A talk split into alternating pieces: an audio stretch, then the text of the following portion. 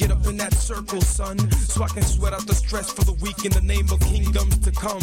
I am the son of sun, moving in parallel rhythms to the drum, expanding pores into time portals. So every time I sweat, you can see the reflection of my ancestors on my bare skin. You and I can win this battle against capitalist oppression. All we gotta do is just move to the music. Hip-hop de Montréal est de retour du 28 mars au 1er avril. Au menu pour cette deuxième édition, Booba, Talib Kweli, Master Killer, Manu Militari, Pat Div, Coriace, Soldier, Mauvais Acte, Dirty Taz, Hip Hop Karaoke, le Couscous Comedy Show, Soirée Rap 17. Visitez le www.fhhmtl.com pour plus d'informations. La fin de semaine de Pâques, Montréal est 100% hip-hop. Vous venez d'arriver au Québec?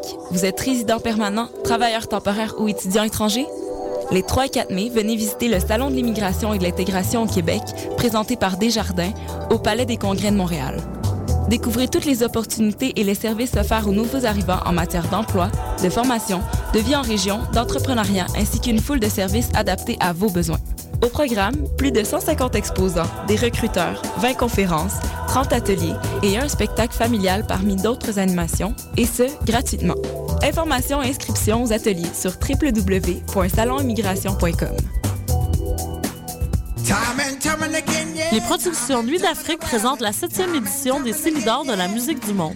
Les Célidors, la distinction musicale qui souligne le talent des artistes de la musique du monde, vous invite à découvrir 36 groupes. À travers cette unique vitrine, venez voter pour vos artistes coup de cœur. Jusqu'au 17 avril, tous les mardis et mercredis au Club Balatou dans le cadre de concerts gratuits. Les Célidors, le prix du public qui fait grandir le monde. Pour plus d'informations, consultez le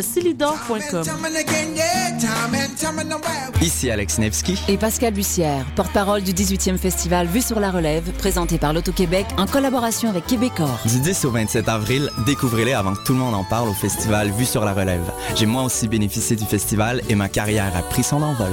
41 spectacles dans toutes les disciplines des arts de la scène vous feront vivre une expérience que vous n'êtes pas prêt d'oublier. C'est au cabaret du Myland, Lion d'Or, Jésus, Salarossa et Divan Orange que vous découvrirez les nouvelles tendances et les grands noms de demain. Vos billets à vue sur la relève.com.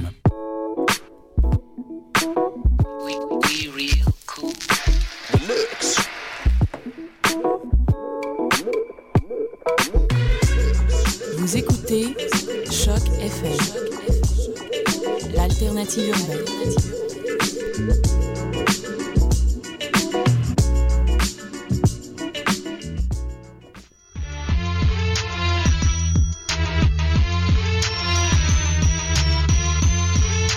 Soccer sans frontières, l'alternative foot.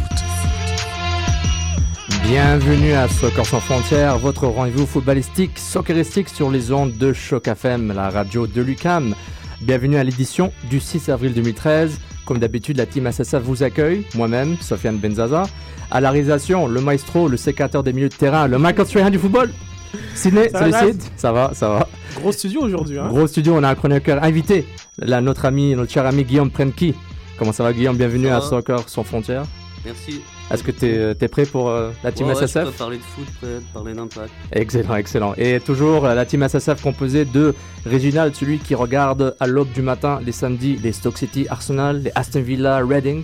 Reg, Réginald, ça va? Ça va, très bien. Bonjour la team. Bonjour. Et le dernier, non pas des moindres, celui, celui qui sait que la massia n'est pas un plat de paella. Bienvenue à Keke. Salut. Va, comment vas-tu? Ça va très bien.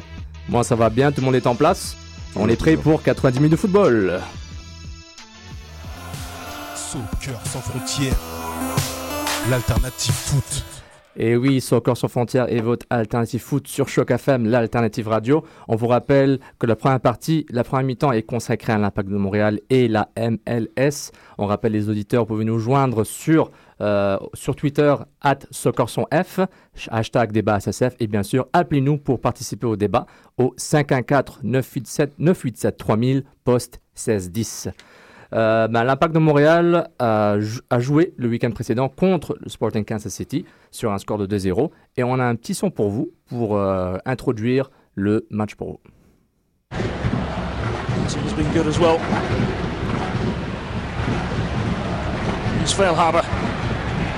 Inside, Graham. Real chance Graham still alive.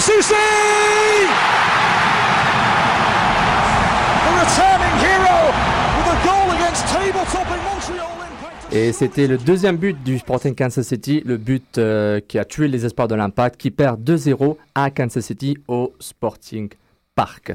Bon, l'Impact de Montréal qui ne joue pas au- aujourd'hui, le match du LA Galaxy a été reporté, mais on va se concentrer sur le match de, euh, du week-end dernier, une défaite 2-0 contre Kansas City, Euh, la- la- les formations euh, classiques, Perkins au but, Camara à droite, Wimet, Ferrari, milieu de défense centrale, à gauche Jabrowski, Bernier devant la défense, Philippe Arnaud, Map et Romero au milieu de terrain, et Divayo tout seul à la pointe, et on dirait même peut-être même trop, seul. Euh, on rappelle euh, Kansas City, un but de Claudio Biller à la cinquième minute, qui a, euh, ouvert la marque assez rapidement sur une, passe imprécise de Bernier, quelque chose dont, on n'est pas habitué. Et ensuite, qu'on a entendu, Graham Suzy, une belle course, et qui bat Perkins, euh, qui a été dérangé pour un bout sur la course par Carl Wimet. Bon, messieurs, on commence euh, directement sur le match. Euh, est-ce que, est-ce que Kansas City était trop fort pour l'impact de Montréal? Bah, Kansas City était, était au-dessus, ils étaient prêts. Et on en avait parlé aussi avec Keke. On, on attendait de voir l'impact, qu'est-ce qu'ils allaient faire quand ils allaient encaisser en premier, puisque c'était toujours pas arrivé. Et euh, on l'a su tout de suite. euh, au bout de la quatrième minute, ils ont marqué. Donc, euh, non, ben, je pense dès le début du match, on a été pris euh, off guard, comme on dit. Et puis, ils ont été, le pressing, ils étaient hauts, ils nous ont empêchés de jouer.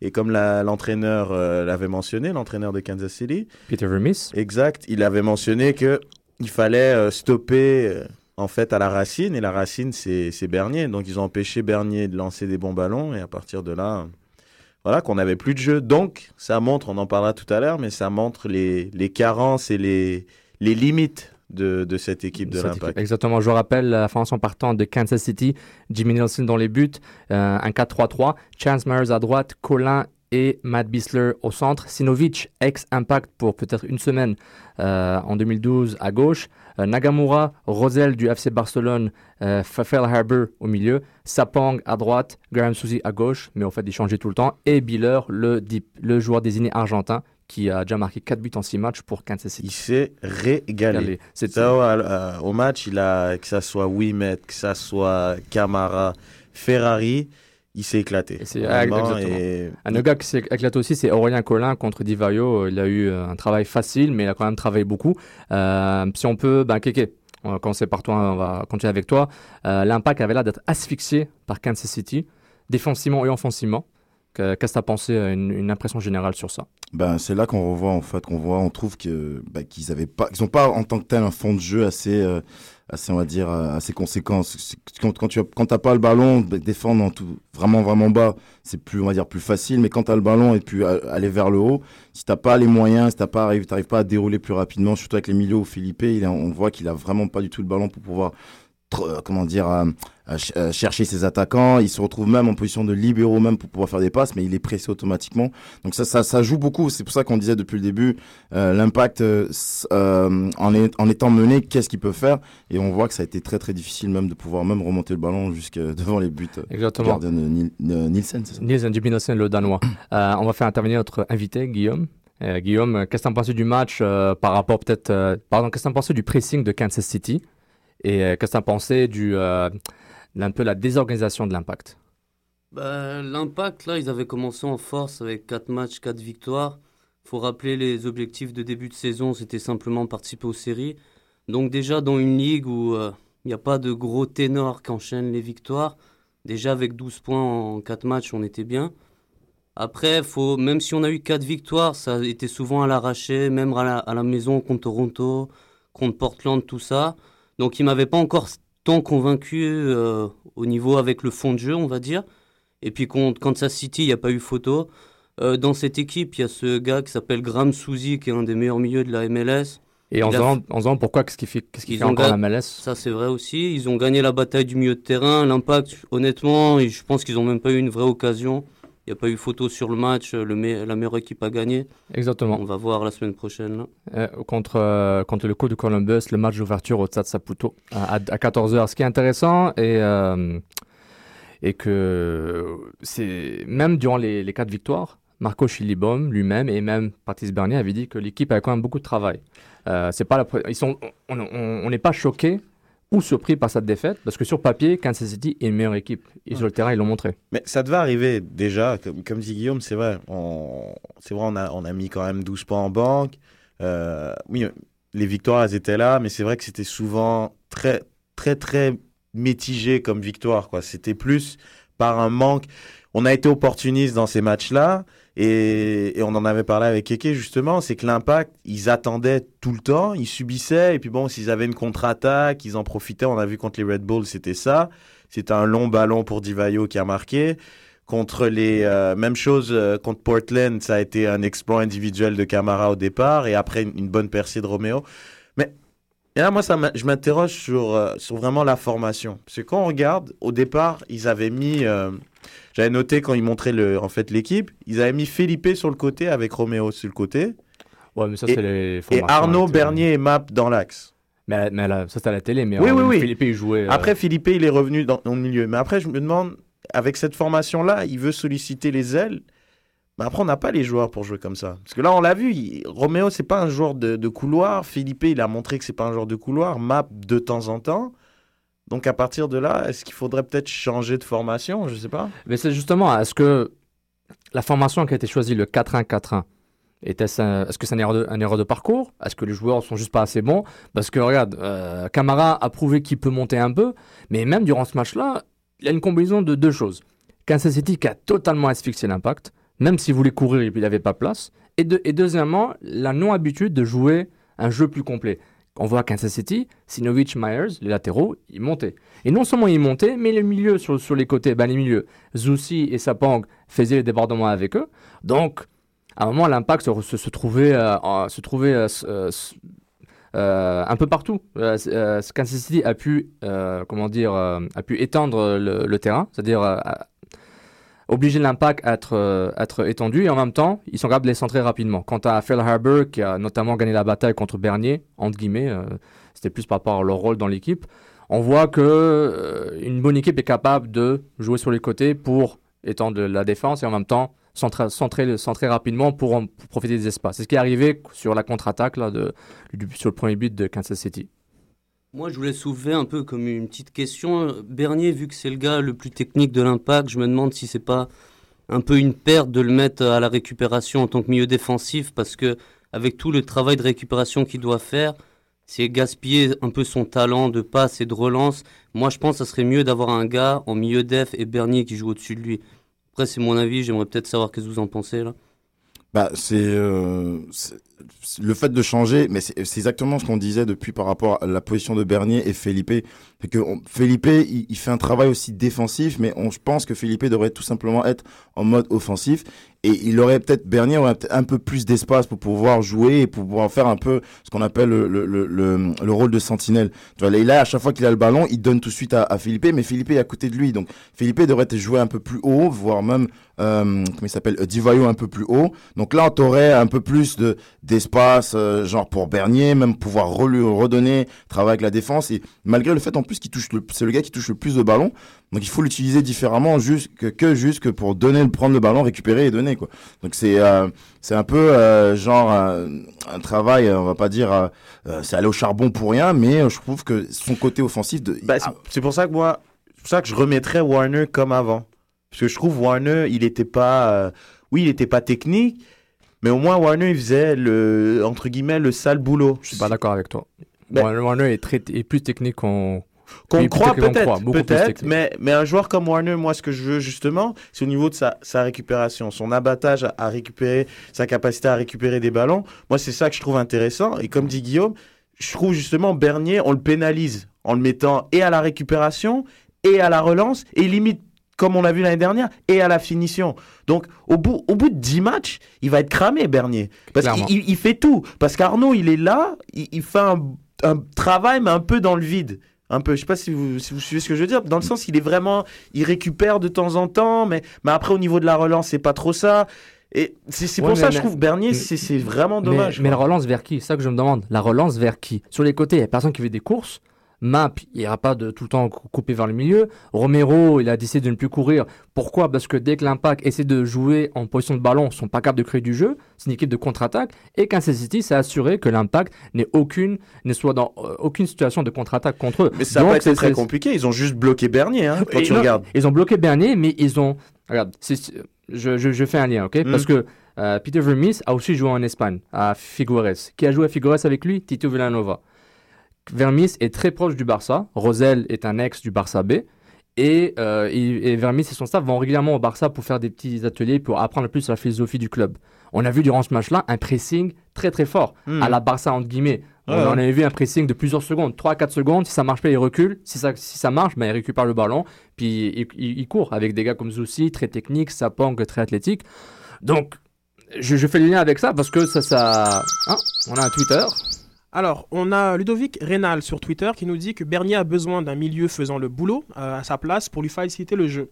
Que vous en pensez? Ça rejoint à 100% ce que dit Guillaume. En fait, ça rejoint ce qu'on dit tous. Euh, maintenant, tout, ce- débat qu'on a eu, ça revient à, la question initiale.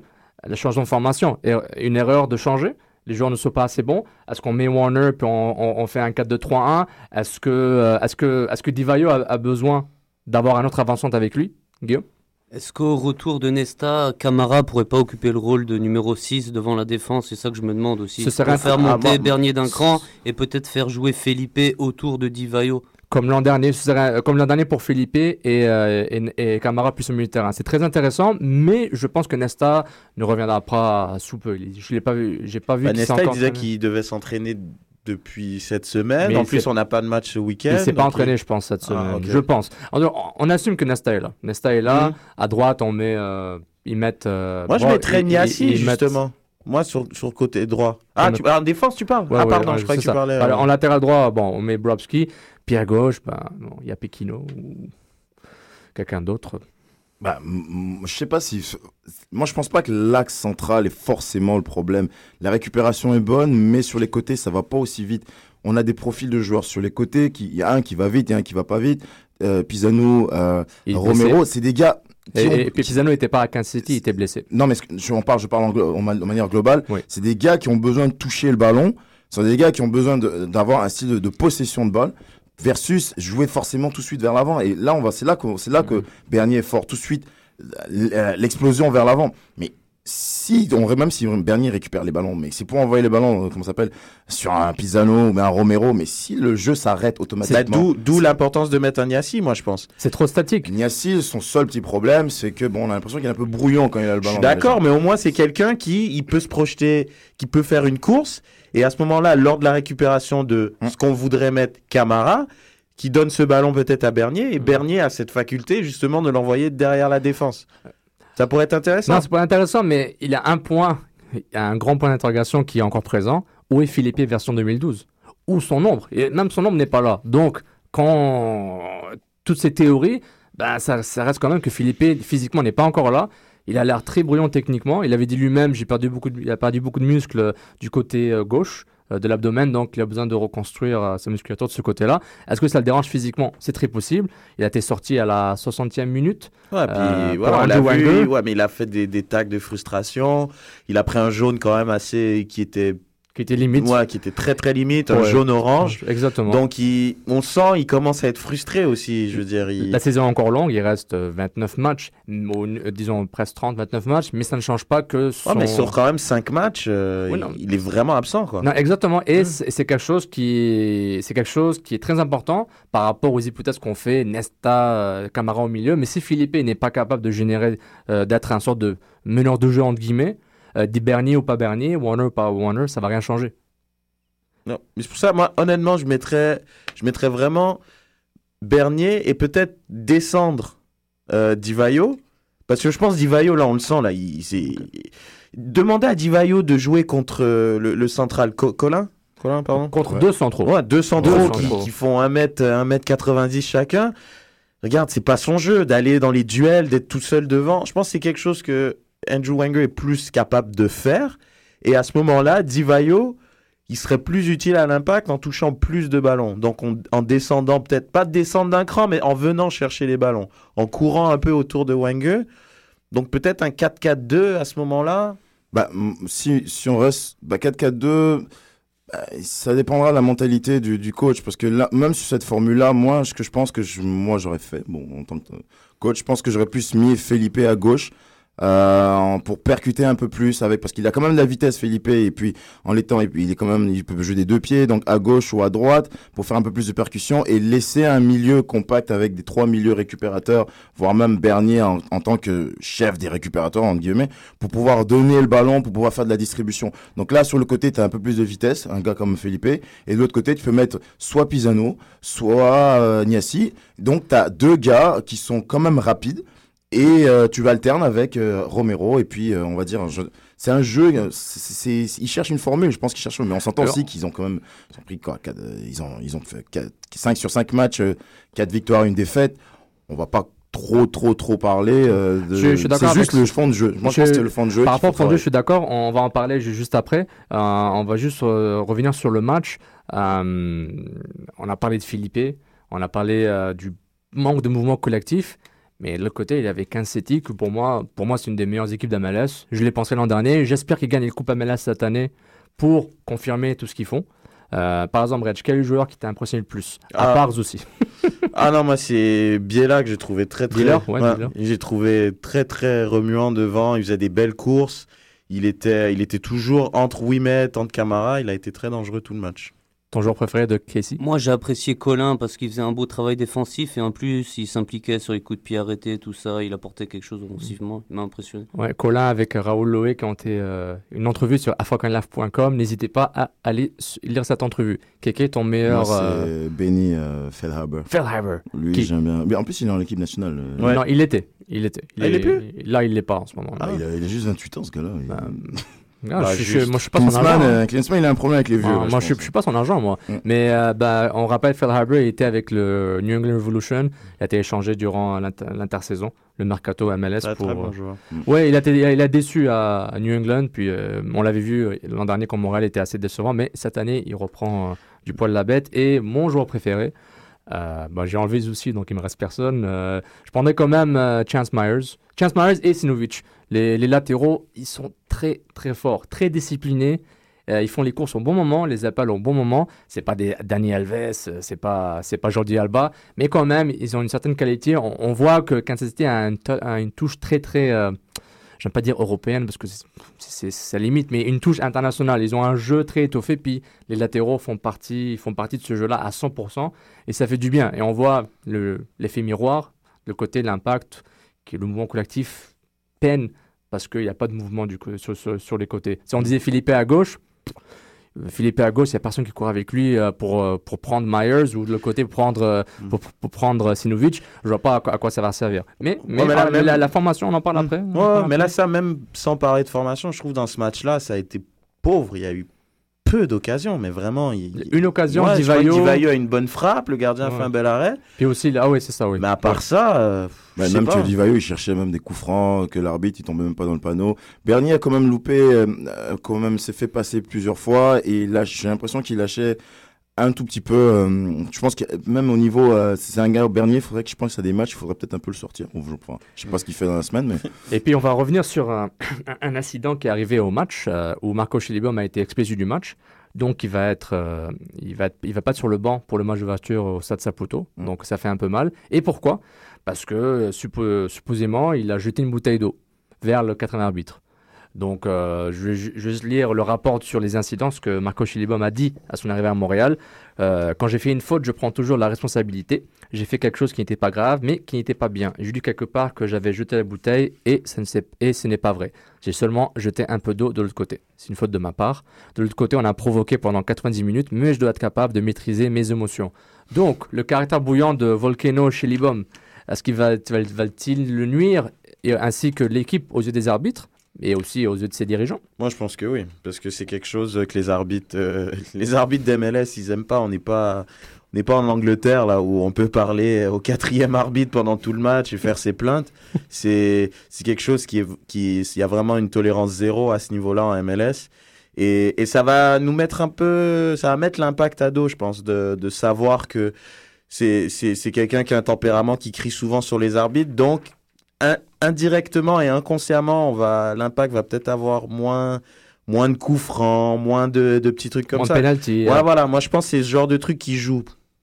Et toi qui es euh, suisse, Guillaume Est-ce que tu approuves Tu Avoir lancé une bouteille sur le terrain, ça fait pas de Chalibaume un voyou. Là, je lui donne encore le bénéfice du doute, on va dire. C'est pas le Balotelli de la MLS, c'est ça que tu dis? Ouais, ça va. Honnêtement, ça va. Et comme a dit Reg, de toute façon, on n'avait pas besoin de Chalibaume pour être un peu euh, mal perçu dans la MLS parce que on a une ascension un peu trop rapide, à mon avis, euh, Ouais. au goût. euh, L'impact est trop européen pour. euh, Exactement, on n'a pas la même gestion peut-être que les autres équipes, donc je, je pense pas que ça- c'est Chalibaume qui a créé ce, ce sentiment. Bah, on avait, euh, j'avais eu son CV, hein, on a entendu parler de son, Son caractère bouillant. ouais, son, son caractère bouillant. Bon, ça, ça arrive, il va apprendre. Et puis, il faut dire aussi que bon, ça fait partie euh, de la, du caractère de l'entraîneur. Il faut qu'il s'adapte et puis il faut qu'il, euh, faut qu'il comprenne aussi que bon. euh, mais c'est aussi, c'est ça aussi qui est un peu décevant dans le sport, parce que des fois, il y a des réactions qu'on qu'on veut pas dans certains championnats. Il y a des réactions qu'on laisse tomber. C'est comme, comme il dit Reg en Angleterre, euh, Ferguson, à un moment, il s'énerve, il va voir le 80 minutes, tu peux lui parler pendant 10 minutes, il va lui dire Ouais, ouais, non, c'est vrai, t'as raison. Mais ouais, mais il s'appelle Sir, Sir Alex. oui, mais c'est bon. tout près. Ouais, mais il y en a beaucoup Il qui y en a le beaucoup. C'est c'est une, une culture. Euh, en France, on n'aime pas ça du tout. Et puis bon, ça dépend. En Espagne, bon, on peut tout de suite ça va dans la presse. Donc moi, je pense que c'est il faut il faut euh, il faut laisser il faut laisser. Euh, c'est un tempérament. Il y a des arbitres qui laissent tomber, il y a des arbitres qui qui qui, qui laissent pas tomber. Mais bon, euh, de toute façon, c'est pas grave. Il y aura Mauro Biello qui va être là pour faire euh, pour faire la la la, Enfin, la relève, la relève, oui, et puis euh, il va être Chaliboum l'entraîneur. va être dans la tribune pour donner des conseils avec peut-être un toki ou un- une oreillette. Une oreillette, exactement. Donc, euh, bah, Mauro Biello va être, euh, va être l'entraîneur-chef pour ce match, entouré de Philippe Lafroy et Youssef Daha, l'entraîneur des gardiens. Donc, euh, vous voulez parler de formation? Bah, On va parler tout de suite. Est-ce qu'il y a une nouvelle qui est, qui est tombée euh, il y a une semaine et la rumeur durait depuis un bout? Euh, Daniele Paponi est arrivé à l'impact à l'essai pendant une dizaine de jours. Euh, L'attaquant de 24 ans qui était à Bologne, euh, qui a notamment joué avec Marco Di Vaio et Andrea Pisano, se joint à l'impact. Euh, il se joint à l'impact pour un essai. Il ressemble à Gabriel, Gabriel Andy. Gabriel Enze un peu, oui. Ouais, sa nouvelle, sa nouvelle coiffure euh, avec l'impact, oui. Mais quand on voit des photos, il a les cheveux longs une fois, une autre fois, il y a une coupe euh, tectonique un peu. Là, un peu, On un peu a dû lui dire, ouais, c'est pas comme ça que ça se un passe. peu steampunk. Euh, ben, on, on le rappelle, c'est un joueur de 24 ans qui, qui se dit content d'être d'être ici à l'Impact pour essayer d'avoir une chance de se joindre à la MLS, où il dit la MLS a une bonne réputation en Italie. Merci euh, Monsieur Saputo et Monsieur De Santis pour la réputation. Et, euh, il dit notamment que c'est une nouvelle aventure que je voulais vivre coûte que coûte. C'est intéressant de voir qu'un jeune de 24 ans qui avait qui était un bon espoir quand il a commencé, mais qui euh, depuis euh, quelques années, deux, deux trois années, joue très peu en Série A ou même en Série B. Donc et ça ramène à un débat, un autre attaquant. Est-ce qu'on va avoir un 4-4-2 On parlait de formation. Est-ce que c'est le moment d'aller à deux pointes et laisser Divayo respirer un petit peu? Bah, je pense, parce que en allant chercher un autre attaquant, c'est dans l'optique peut-être d'en rajouter un sur le terrain, mais, mais bon, après, comme j'avais tweeté pendant la semaine, bon, il y a la première défaite, puis là, il y, a des- y a des rumeurs que Wenger est pas content, il déforme un peu ses propos, qu'il veut partir. Je pense qu'il a, il a besoin de jouer aussi, il est jeune, il a un profil différent de Divayo, donc c'est pour ça que j'aurais aimé plus souvent les voir les deux associés. euh, ben, voir parles les de deux. Wenger Divayo. Ouais, déjà. Donc, d'avoir un autre attaquant, je pense que c'est oui, c'est possible qu'ils qu'ils entrevoient de- d'en avoir deux sur le terrain. Moi, je mettrais clairement deux attaquants parce que Divayo, euh, avec sa condition physique, même s'il a des beaux restes, il peut encore la, mettre la balle au fond des filets, il peut pas jouer tout seul en pointe parce qu'il n'est pas capable de conserver le ballon, faire monter le bloc.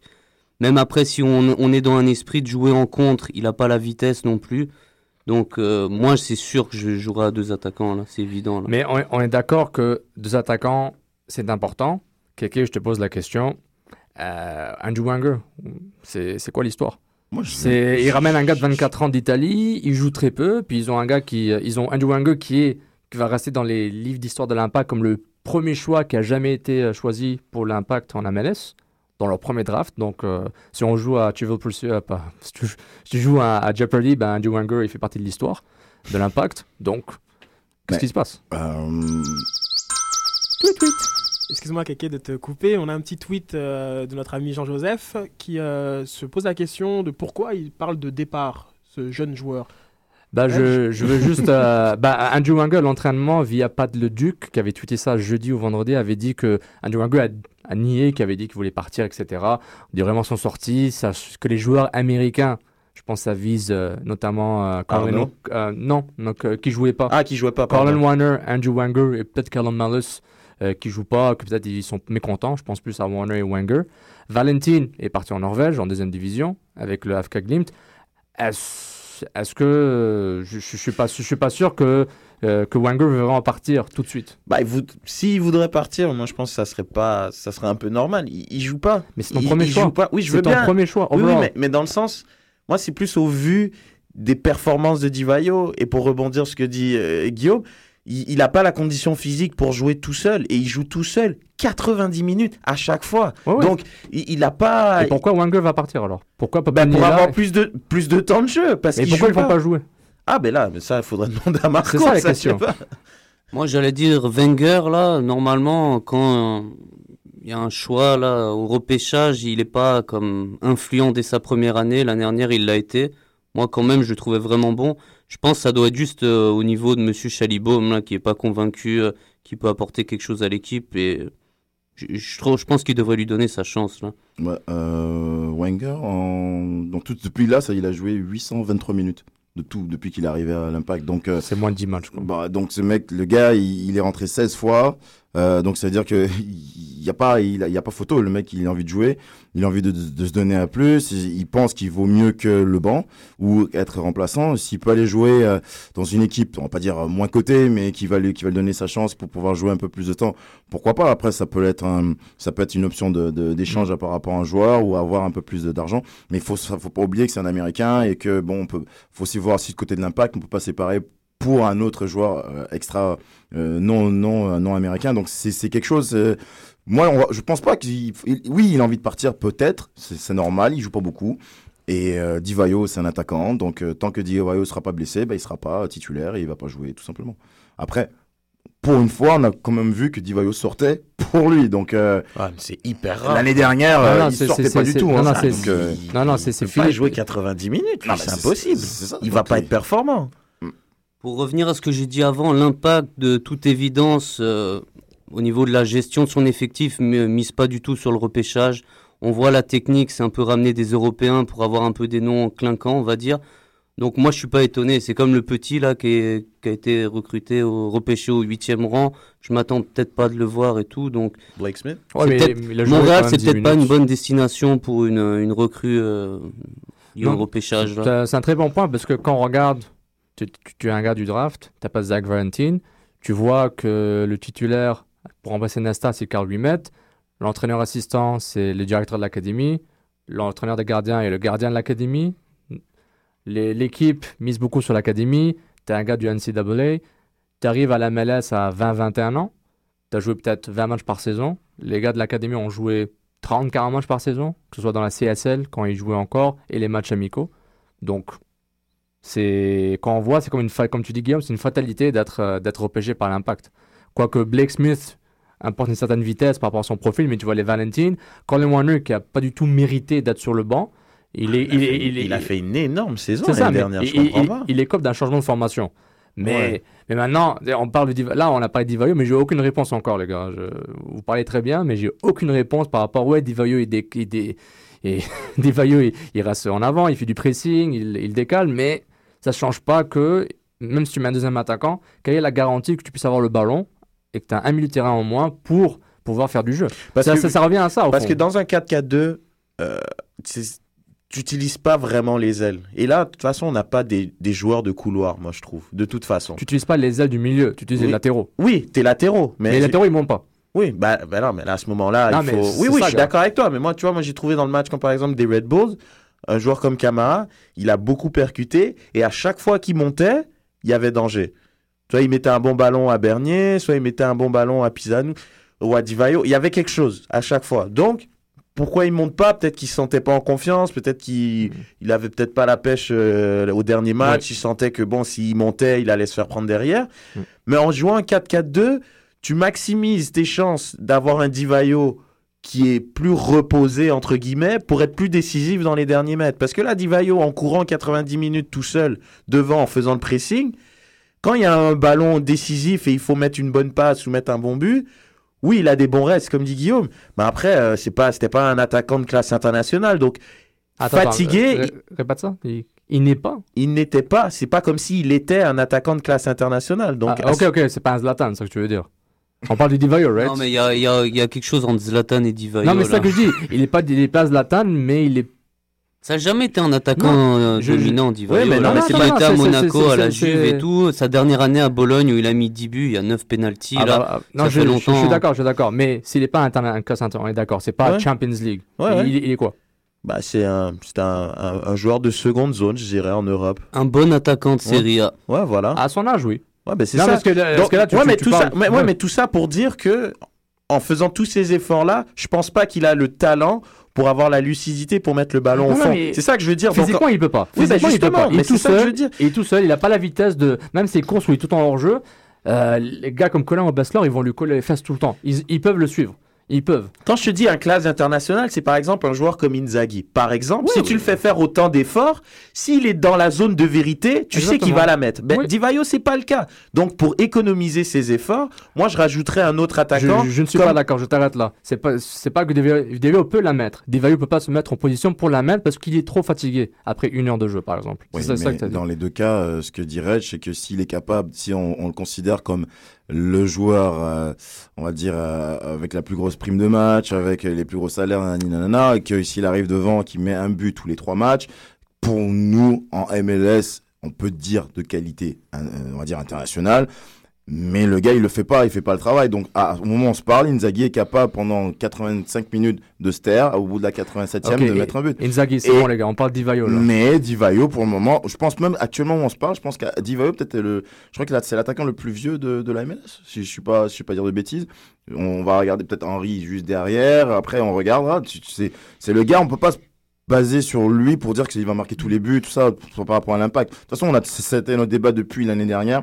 Est-ce qu'on joue pour lui ou est-ce qu'il va faire tous les efforts? On, est tous d'accord. Tout seul, c'est pas la solution. Mais l'an dernier, comment l'équipe jouait dans le 4-2-3-1 ou 4-3-2-1, etc. Ça jouait mieux avec Divayo parce que surtout, Bernier était plus avancé et Philippe était un vrai meneur de jeu. Maintenant, si Philippe performait à la moitié ce qu'il faisait l'an dernier, est-ce que Divayo serait plus euh, serait un peu plus euh, un, peu plus euh, effectif sur, sur, sur sur, euh, sur le terrain Je pense que oui par rapport à sa finition. Moi, je pense que non, parce qu'on joue moins au sol que l'année dernière.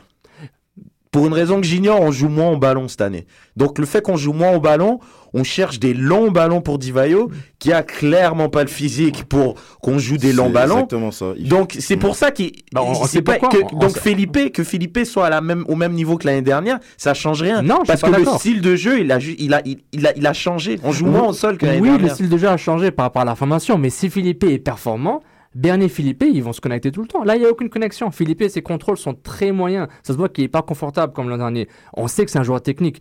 C'est pas Neymar, même s'il est brésilien. Ah, mais bon, on va pas faire des comparaisons tout le temps. Ah, Je pas. vais ajouter à ce que Eric dirait. Je pense que c'est le rôle de, de- il a un rôle, euh, son rôle ne lui va pas. On lui demande, à, on demande à Divayo de faire des choses qu'il ne peut pas faire, je pense, et qu'on devrait laisser à un attaquant qui a un peu plus de vitesse, comme Warner, un- un- ou un, un gars un peu plus technique qui est capable d'aller percuter, d'aller se battre, qui est capable d'aller au charbon, comme Felipe, qui est très, qui le fait très très bien en plus, qui, qui fait des, des, des fois des très très belles simulations, apporte de très très bonnes fautes devant la surface de réparation.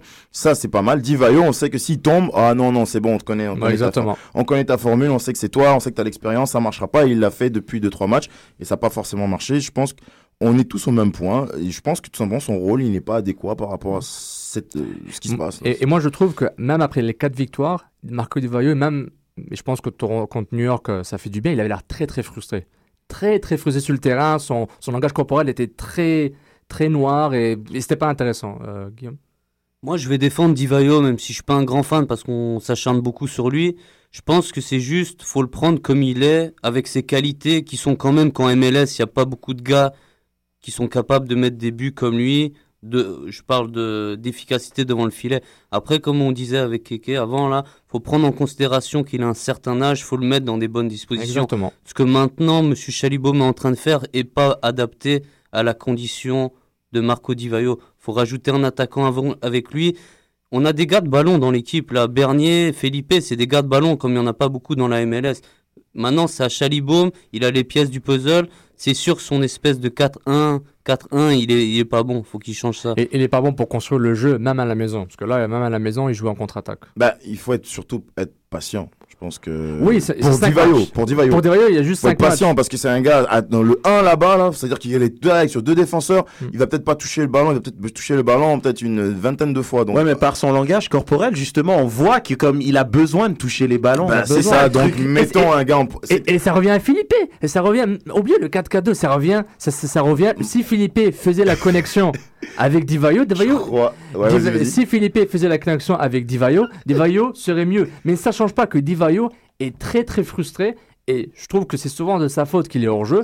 Je, quand, quand j'observe ses cours, je le trouve très très comment dire égoïste par rapport, impatient par rapport à ses coéquipiers. Je trouve que déjà devrait gérer ses courses mieux. Euh, je dis ça, le gars, le gars c'est un pro, moi je suis pas un pro, mais pa- pa- par rapport au gars. Et, et et quand je reviens au truc de, au, facteur Philippe, Philippe c'est vraiment le chaînon manquant, ou du moins le joueur qui est supposé performer comme Philippe dans le lien entre Bernier et Divayo. Ce joueur-là, en ce moment, ne livre pas la marchandise pour, pour donner, même si c'était Wenger, euh, oublie Divayo, l'attaquant lambda qui a besoin de ballon, qui fait des courses, Philippe le faisait. Je sais pas si vous vous rappelez les victoires de vict- euh, le, fameux euh, défaite de 3-2 contre Colorado, le fameux 4-3 qui a commencé l'an dernier. Wenger a marqué un but magnifique. Philippe était impliqué dans ce but. Euh, Seattle et Houston, les deux premiers matchs de Saputo, 5-2 et, et 4-1. Euh, L'impact a, a déglingué ces deux gros cylindres de, la MLS en 2012. Et il jouait, Devon n'était pas encore là. Il jouait le 4-2-3-1 et Philippe, on servait de Philippe, il provoquait les fautes, il y avait des simulations comme l'a dit Keke et l'attaquant c'était soit Niassi, soit Wenger, puis il faisait mal. Bah, Philippe, euh, les deux facteurs. Philippe joue bas et on joue aérien avec Divayo. Exactement. On Et il a- revient de blessure. Et il y a pas, il, il manquait l'année dernière, ils avaient pris des. De toute façon, les, alors, en MLS, si vous regardez, les attaquants sont presque les mêmes. Il y a toujours un grand devant et un petit qui sait qui sait courir autour. Avec Corradi l'année dernière, bah, il est pas là. Là, ils ont pris euh, Wa- Warner, il fait que dans les 1m et 1m83. Non, Wenger, Wenger. Wenger, excusez-moi. 1m83, Divayu il est un tout petit peu petit, on demande, on envoie des ballons à un gars de 1m80 de courir pour un, contre un défenseur de 1m85, tout ça aussi ça, ça, ça joue. Donc je pense que, bon oui, Divayo il veut le ballon tout le temps, tout le temps, tout le temps, mais s'il n'y a pas l'attaquant à qui il peut se re- sur qui il peut se reposer, ou si Felipe joue trop trop bas, bon ben voilà, c'est deux, c'est deux, on va pas dire deux perceptions différentes, mais c'est deux éléments qu'il faut adapter tout simplement. Ben, Felipe, ben, comme Romero, ils ont besoin, de- ballon dans les pieds, euh, Pisano dans, dans les pieds, Pff, faut savoir, faut, faut qu'il faut qu'il choisisse, ou tout simplement, comme on disait, Bernier doit avoir un tout petit peu plus d'espace et faire un peu plus de distribution à des joueurs qui ont, qui, qui ont capacité. Et, je pense qu'on aura un autre débat, je pense qu'on va faire la semaine prochaine et les prochaines semaines, c'est qu'il n'y a pas assez de percussion et de la vitesse sur les côtés. Bon, ça, ça conclut notre petit débat formation. Paponi n'est pas encore signé. Hein, il, il faut qu'il il faut que son essai soit il faut que son, son, son essai soit réussi. Euh, juste une, une petite nouvelle, Patrice Banet et Marco Devailleux vont être à tout le monde en- sur l'émission Tout le monde en parle sur Radio Canada ce samedi avec Guy Lepage. Donc We care, we don't care. C'est fini. Et euh, bah, ça conclut l'impact de Montréal. On va et on va passer tout de suite à la MLS.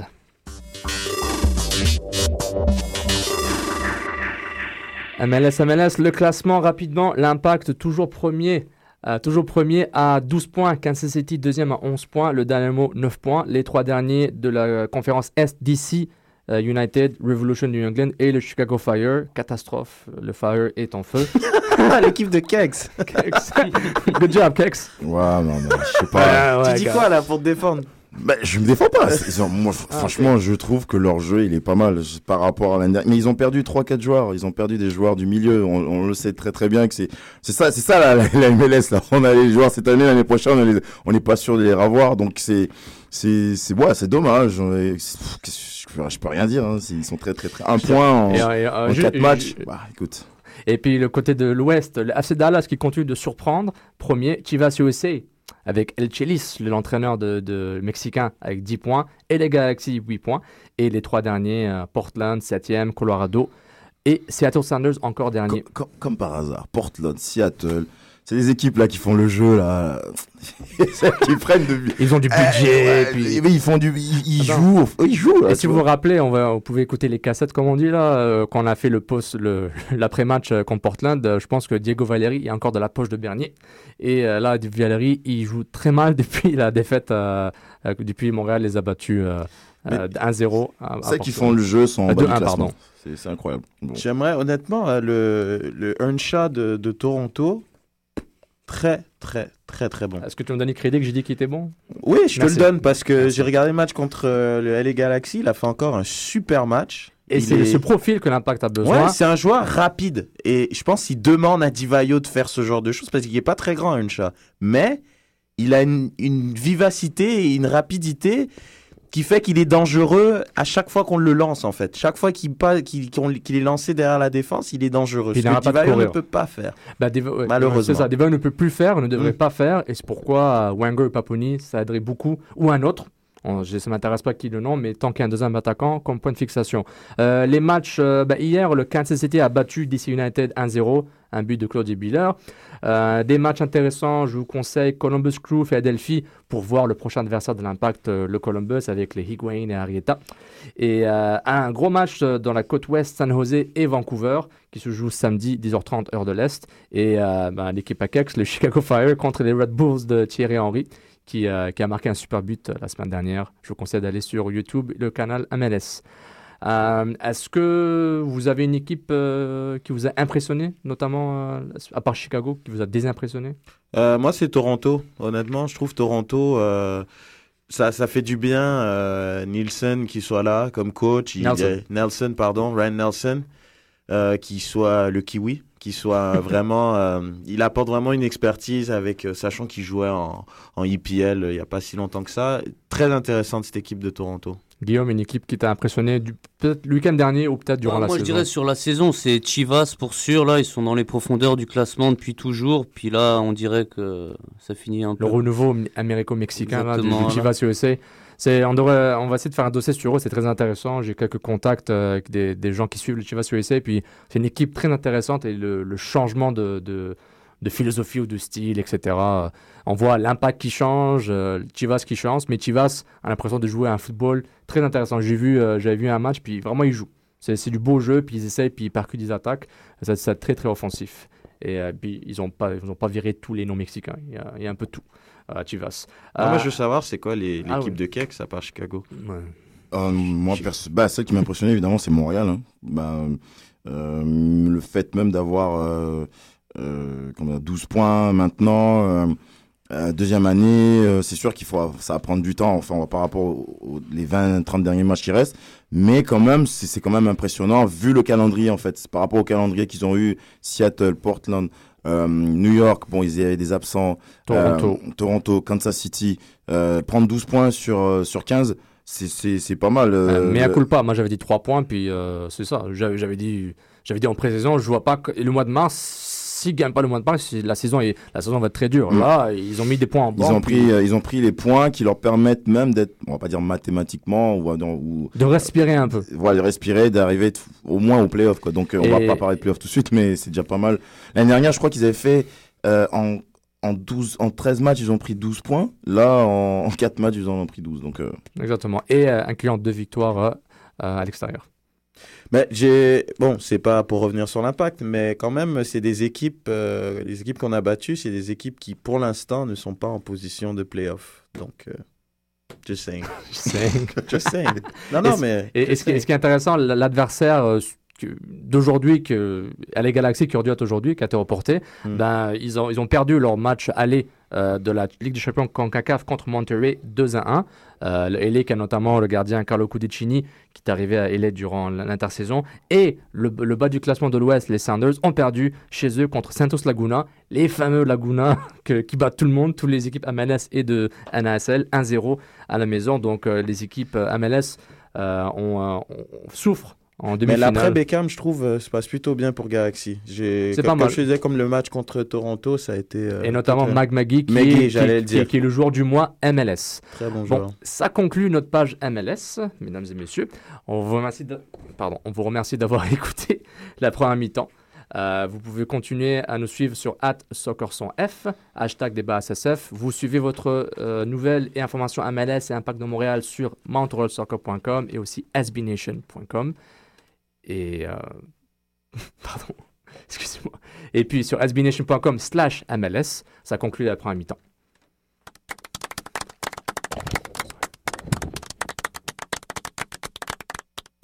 Ih, rapaziada, tem uma paradinha pra gente fazer aí. Um samba, um futebol, pra gente bater uma bola. Vamos nessa! Ei, compadre, quem é que chegou aí pra cantar esse samba aí? Com licença, tô chegando, parceiro.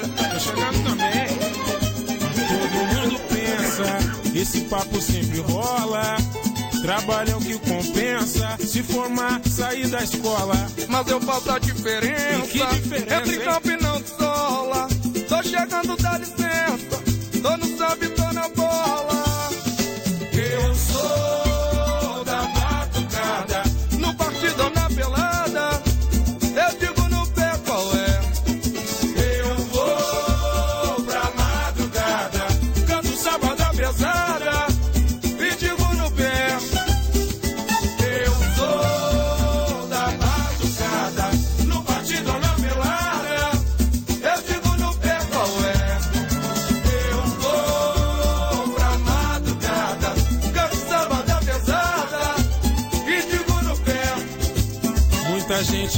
Que ser jogador é uma facilidade viver no esplendor. Não sabe que a arte é até mais difícil que ser um doutor. Chego driblando, driblar a vida, encontrar a saída pra não ser mais um sofredor. Comendo sardinha, jogando na linha pra ser um goleador.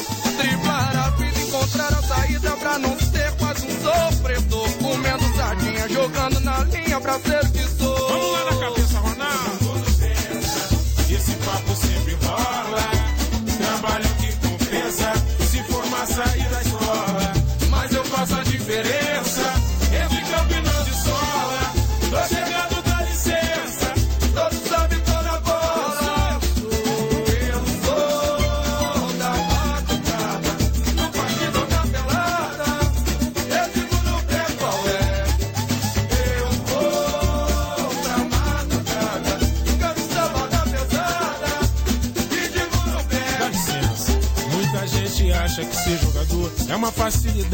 viver no esplendor. Não sabe que a arte é até mais difícil que ser um doutor. Driblar a vida, encontrar a saída pra não ser mais um sofredor.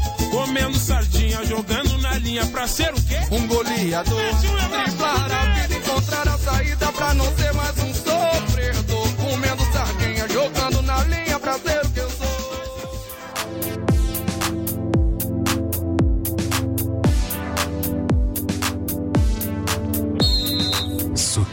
frontières, l'alternative foot.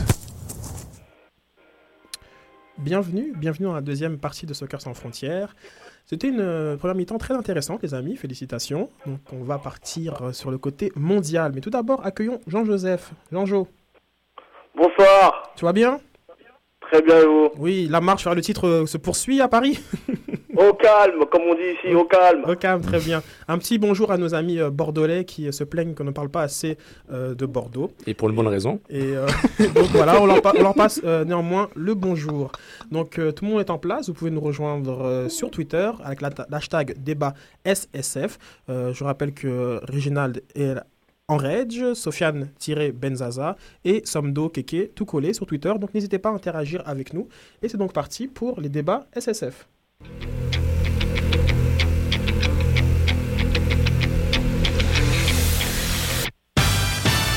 Ils l'ont fait. Les Parisiens ont tenu tête au FC Barcelone 2-2 en- ce mardi en Ligue des Champions. Les raisons d'y croire ou les raisons comme de revenir sur Terre, on en parle avec nos analystes. Balotelli 2013, plus grand, plus vite, plus fort. Quelles sont les raisons du renouveau de Mario Balotelli? On en parle aussi dans la deuxième partie de Soccer sans frontières. La taxe 75%, mérité, pas mérité, le foot est le seul sport où les smicards applaudissent les millionnaires. Un grand débat sur l'argent dans le football à venir dans la deuxième partie.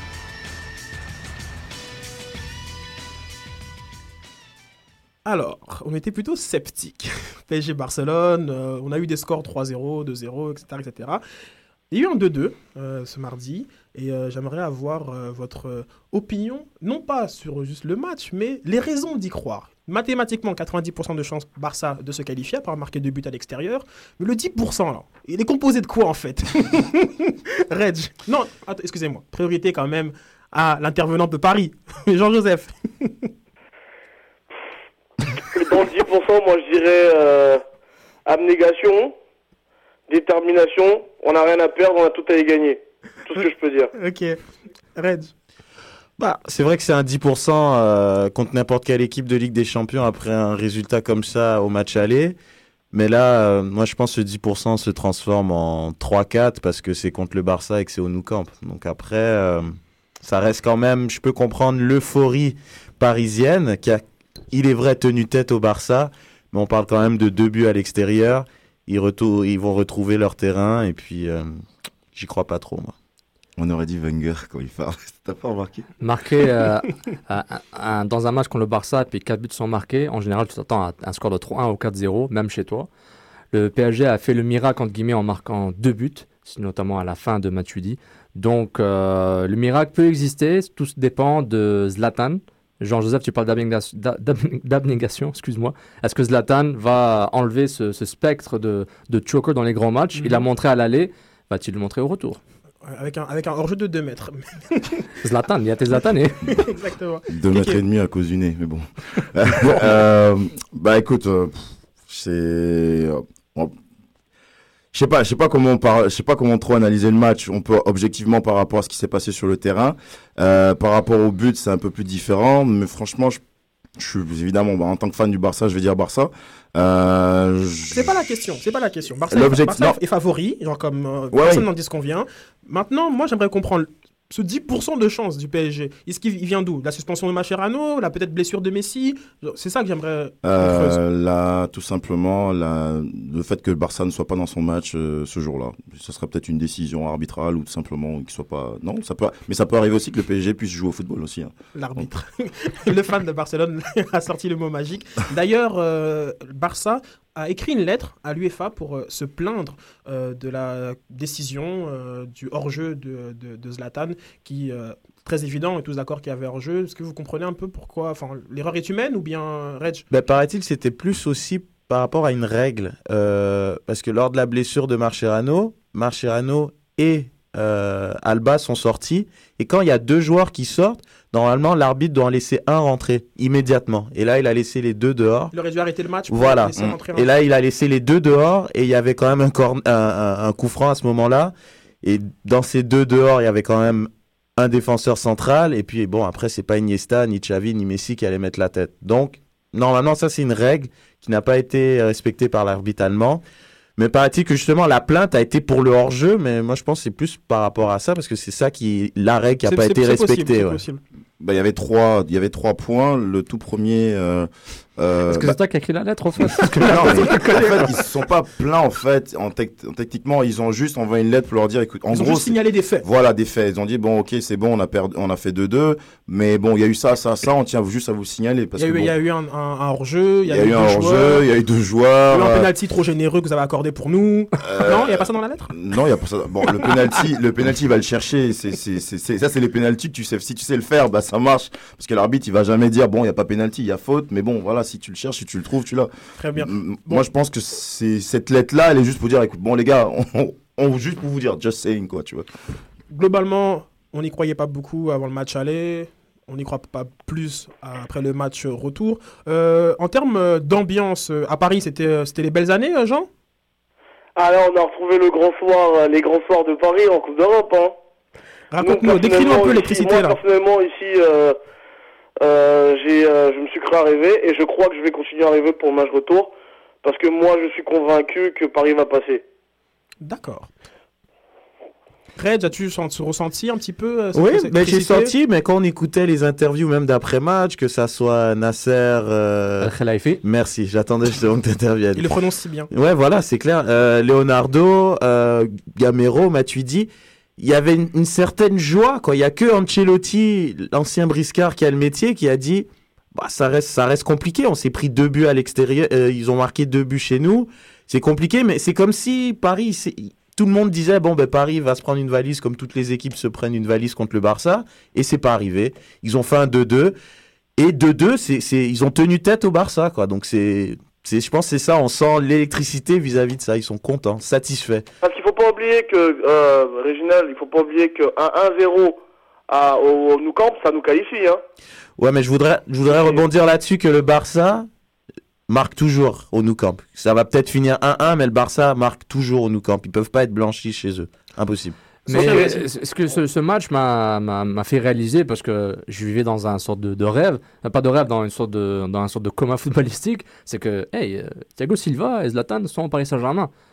Euh, le, le Paris Saint-Germain ressemblait à Man City au début, mais rapidement on, on su ramener des joueurs d'impact directement pour pour jouer dans, ces- dans ces stades de compétition, les quarts de finale contre le Bayern, contre la Juve, contre le Barça. Donc c'est là où ça a cliqué dans ma tête. Ben, le, score, le score est incroyable par rapport à, marquer deux buts contre le Barça. Mais quand tu vois le- les joueurs qu'ils ont, Ouais, c'est ça, la dernière fois qu'on a vu une équipe française euh, de ce niveau, on parle du Lyon 2006, si je me trompe pas, qui, a, qui, alignait une équipe qui nous donnait l'envie de, de croire. et qui faisait en- peur à en- l'adversaire. En, en exploit le nez. Et Et, et Guillaume, Nous, on avait fait lyonnais 1-1 Et puis au match en fait. aller à Gerland. Donc, c'est mieux que 2-2. Et on s'était pris 3 buts après 20 minutes euh, au Nou Camp. Donc, euh, Et j'espère pas le même Mais- scénario mais, pour le mais PSG. comment, là. comment tu t'es ressenti Après le 1-1, par exemple, comment, comme, comment on s'entend Après le 1, j'étais très déçu parce qu'on avait ouvert le score avec un coup franc de Juninho, puis après on s'est pris un vieux but d'Henri, là, ça... C'est des mauvais souvenirs, Henry. J'étais déçu parce que sur le match, on aurait pu faire mieux, puis un match nul à la maison, quand il y a eu des buts à l'extérieur, surtout dans le cas du PSG 2, c'est très pénalisant, là. Donc c'est plus la déception qui, qui- qui- que tu as, que as retenue. Par, par exemple, Jean-Joseph, la première demi-heure du PSG était assez bonne. Genre, euh, je pense qu'il y avait des occasions très nettes. Euh, puis, bon, le, le match, le match change. En plus, Messi se blesse. Euh, Toi, qu'est-ce que tu gardes Euh, L'euphorie ou bien quand même le sentiment que vous auriez pu faire plus? Bah, le sentiment qu'on aurait pu faire plus. D'autant plus, euh, d'autant euh, que dans les dix premières minutes, si on concrétise nos occasions, on passe à 2-0. Déjà. Euh, la- L'action de, de le faux follet là devant. L'avait dit. l'avait dit. Il y, a, et il y a aussi l'action de où Ibrahimovic doit frapper au but, il essaie de faire un crochet, il se mêle les pinceaux et, euh, et euh, t'as Piqué qui revient. Non, les, les 30 premières minutes ont été très euh, prometteuses et moi je pense et je vous assure qu'au match retour, ça sera pas un match facile pour Barcelone. Ça c'est clair et net. On va pas leur faciliter la tâche. Parce qu'on a vu quand même que psychologiquement déjà avec la sortie de Messi, le match n'était plus pareil déjà. On a senti les- une équipe parisienne beaucoup plus sereine, bizarrement. Que même à 2-1, nous, spectateurs euh, devant nos, euh, nos écrans de télé, on était sereins. On savait qu'on allait revenir au score. Et c'était une drôle d'impression. Vraiment À la Mais- 92e minute Oui, vraiment. Non, mais sin- sincèrement, sincèrement, c'est pas parce qu'on est déjà à 2-2 que le, c'est un fait. Mais on avait vraiment, on sentait qu'il y avait de la place. Il y avait des raisons d'y Et je des pense que même au croire. match Mais- retour, il y, en aura encore. Mais il y a quelque chose qui revient tout le temps, une sorte de. Une, une, un- une séquence qui revient à chaque fois euh, quand on parle de l'Espagne ou du Barça, c'est quasiment la même équipe. Euh, un partout, la France en, à Madrid, puis euh, ils perdent 1-0. Euh, le Barça qui à chaque fois a du mal au match aller, au retour il plante. Attends, Il- c'est quoi, la, la grande règle du Barça qui a du mal au match aller c'est- Non, non, non, non je, je parle récemment. Récemment, l'Espagne et le Barça sont, le, sont de, de, de plus en plus vulnérables au début, puis tout le monde s'excite. Là, je vois, je lis un article sur UFA.com, le balbutiement, le géant qui, le géant qui, euh, qui tremble un peu, mais le match aller, non, non mais les mots-clés reviennent. Quand, quand je vois des mots, c'est une- un, Je un pense qu'ils avaient quand comportement. même mis tout le monde d'accord après le 4-0 euh, du match retour. Et- Exactement, mais c'est pourquoi tout le monde. Moi, je dirais que le, Péré- le, le Paris Saint-Germain et ses fans devraient profiter de cette euphorie pour dire, pour construire le futur, mais ne pas seulement dire que le Barça, on peut les prendre la, Mais- la semaine prochaine. Je C'est vais- possible, mais je vais c'est pas. d'abord c'est- laisser la parole à, à Keke avant d'apporter un point qui va, qui va dans ton sens. Ben, je vais ajouter aussi que, euh, en passant, je crois pas que le Barça ait gagné une équipe française à l'extérieur en Champions League depuis très très longtemps même. Ils ont toujours fait match nul chez eux, Lyon surtout. Euh, et on- il- les équipes françaises chez eux défendent mieux qu'à l'extérieur où le Barça a toujours cet espace, euh, ce- cet espace avec son terrain un peu plus large et exploite mieux avec aussi a l'ambiance, y a tous ces, a Mhm. tous ces facteurs-là. Donc, euh, je, je, en tant que fan du Barça, je me rappelle pas avoir vu Barça battre une équipe française. Mais à d'ailleurs, euh, la, la semaine surpassée, tu étais le plus sceptique à la table en rappelant ce, ce fait que les, les équipes françaises réussissent plutôt euh, Bien chez eux. bien face, à, à- à Barça. Moi, j'aimerais revenir un petit peu sur les, les commentaires de Leonardo et, euh, et- et du Prince, euh, qui qui étaient plus contents justement de, l'euphorie, de l'ambiance, qui sont plus revenus sur le fait que voilà, euh, par rapport à notre slogan Rêvons plus grand, ben, on a pu offrir une belle soirée euh, à, la, France parce que c'était une- l'une des meilleures audiences de Canal Plus durant ces dernières années. Et euh, moi, je, rappelle encore Lyon, la dernière fois que comme j'ai senti que, que euh, le public français faisait corps devant une équipe, ben, c'était ça, c'était le, c'était le Grand Lyon. Euh, donc c'est plus sur ça. Et très justement, Red a rappelé que le l'expert technique a dit Eh, on a pris deux buts là. Ouais, c'est le seul, c'est le C'est seul, vraiment le seul parce que tout le monde était mais dans une espèce d'euphorie et, et, et- et pour cause parce que c'est vrai que Paris voit grand, c'est une grande soirée européenne comme l'a dit Jean et, et c'est c'est quelque chose de grand et justement le, le Barça, euh, pardon, le PSG, on a investi dans le PSG pour disputer des quarts de finale au parc contre le Barça qui est la meilleure équipe du monde. Donc c'est pour ça cette euphorie mais après, Mais après, c'est le c'est vrai Non, mais- qu'Ancelotti mais- a ramené tout le monde Non, mais, sur mais ce qui est terre, quoi. important, que le PSG perde 4-0 au retour, ou qu'il gagne 4-0, ou qu'ils font un match nul, il faut qu'ils prennent cette expérience pour le futur. Que, que le PSG gagne avec des chemins cette année, cette année, tant mieux, mais c'est très important de construire. Ne fait pas comme Man City qui. Mais c'est ça, qui- comme nouveau riche, euh, Man City est pas, c'est pas rendu là, quoi. Et- Alors que le PSG, ils sont là, Bon, ils, ils a- ils avaient un groupe plus facile. Red aime nous le rappeler. non, non, mais, mais je, je vais donner un peu de crédit à Man City, euh, un peu d'excuses. Ils ont eu, euh, ils ont eu les, les deux groupes les plus difficiles en des champions back to back. Le PSG a un groupe pas facile mais abordable par rapport aux stars qu'il avait. Donc euh, ils le, le PSG Star- avait. Stars qui n'ont qui n'ont pas non plus une très grande expérience Champions League, excepté euh, Thiago Silva, Thiago Silva Silva. et, euh, et Zlatan. Et Maxwell. Et euh, le reste n'avait Mm. pas vraiment une très grande expérience en. Champions League. Dire, comme que pas, Et encore, moi, je, Oui. je- et encore, euh, je nuancerai un peu mon propos sur Thiago Silva. Thiago Silva, il a, il est arrivé quand à- au Milan AC Et il n'a pas fait partie du grand Milan AC qui a Non, gagné euh, C'est ça, c'est ça. Comme euh, Donc, on est euh, on point. Ils nous l'ont vendu comme le meilleur défenseur euh, du monde, excepté Vidic, Ramos, Piqué, etc. Mais en effet, il faut un peu relativiser le niveau de ces Parisiens. Donc les raisons d'y croire, peut-être pas prendre des buts dans le premier quart d'heure. Hein.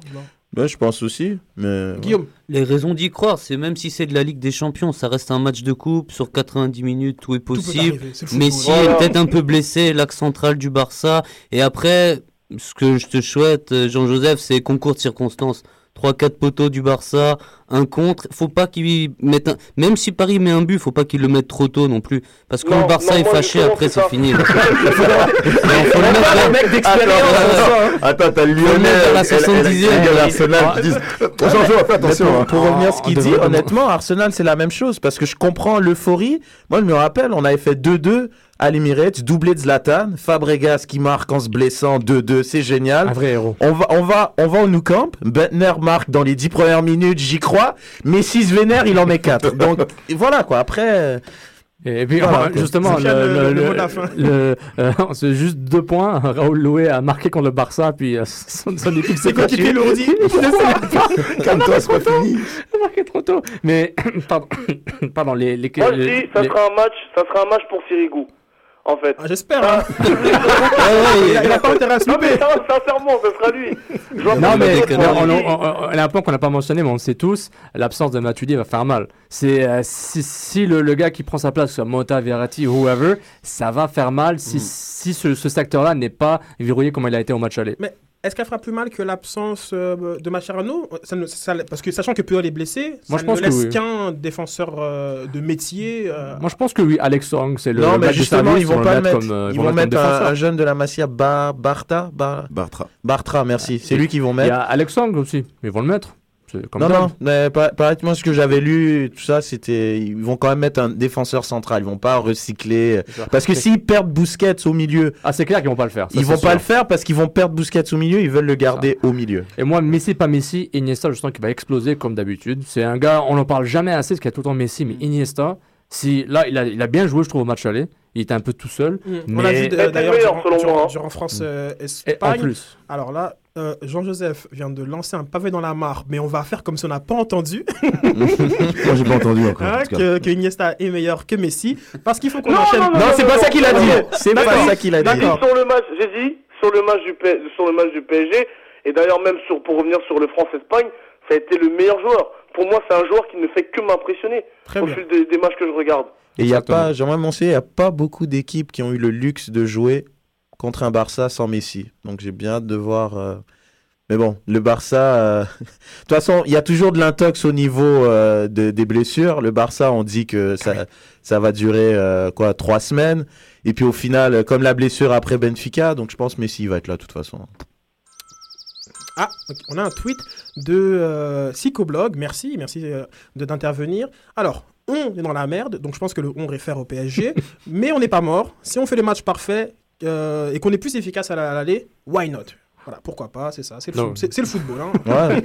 C'est pour ça qu'on vit des grandes soirées européennes. Exactement, mais pourquoi pas Bah Parce que, genre, comme euh, Milan s'est pris 4-0 au retour, c'est l'occasion de parler de Balotelli.